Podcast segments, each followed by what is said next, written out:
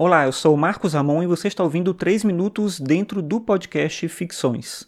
Ficções é um podcast sobre filosofia e cotidiano, e hoje eu vou falar um pouco sobre Torquato Neto, que é um poeta piauiense, mas que atuou diretamente na Tropicália, até por isso muita gente acha que ele era baiano, porque ele tem um trabalho direto ali com o Gilberto Gil, Caetano Veloso, Tom Zé, eles falam muito dele, da personalidade e da riqueza da poesia do Torquato Neto, mas na verdade ele nasceu em Teresina em 1944, aí ele foi estudar em Salvador, que é quando ele conhece o Gilberto Gil, né, e todos os outros ali, e começou a atuar não só nessas parcerias de letras de música, mas também com cinema, com outras coisas que estavam acontecendo na época. Ele vai para o Rio de Janeiro, continua intensamente trabalhando com a vida cultural ligada à Tropicália, ligada aos movimentos estudantis, né, questões políticas da época que estava acontecendo por conta da ditadura e tudo mais.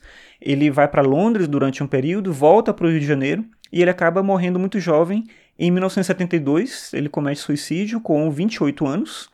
E o trabalho dele, ele é muito conhecido porque é um trabalho que está diretamente conectado com a Tropicália. A gente conhece muito do trabalho, como eu falei, do Gilberto Gil, do Caetano Veloso, do Tom Zé, mas nem sempre a gente associa essas letras de músicas com o nome dele.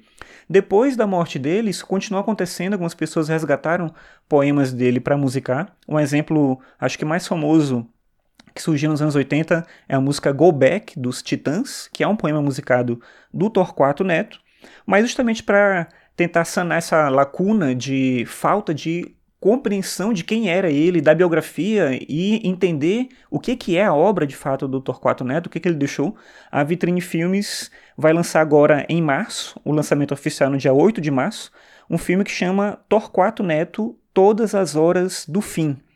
Esse filme, como eu falei, ele vai ser lançado em todo o Brasil, não sei direito em quais cinemas, mas a Vitrine Filmes entrou em contato aqui comigo para eu fazer pelo podcast Ficções um sorteio de cinco pares de ingressos.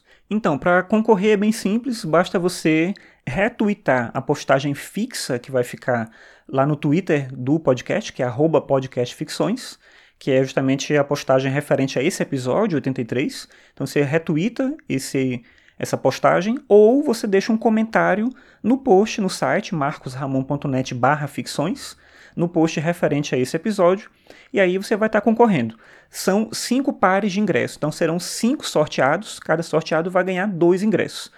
Você pode participar até sexta-feira, dia 2 de março, como o filme estreia dia 8, aí é o tempo que eu tenho para passar os nomes dos ganhadores para a produção da Vitrine Filmes e eles vão entrar em contato com vocês para entregar esses ingressos e aí você vai poder ir assistir o filme. Para finalizar aqui esse episódio, eu achei interessante trazer um poema, já que eu estou falando da poesia do Torquato Neto, para você poder conhecer também um pouco do trabalho dele, e é um poema que está diretamente ligado ao título do documentário. O poema chama Cogito, e ele diz o seguinte: Eu sou como eu sou, pronome, pessoa intransferível, do homem que iniciei na medida do impossível.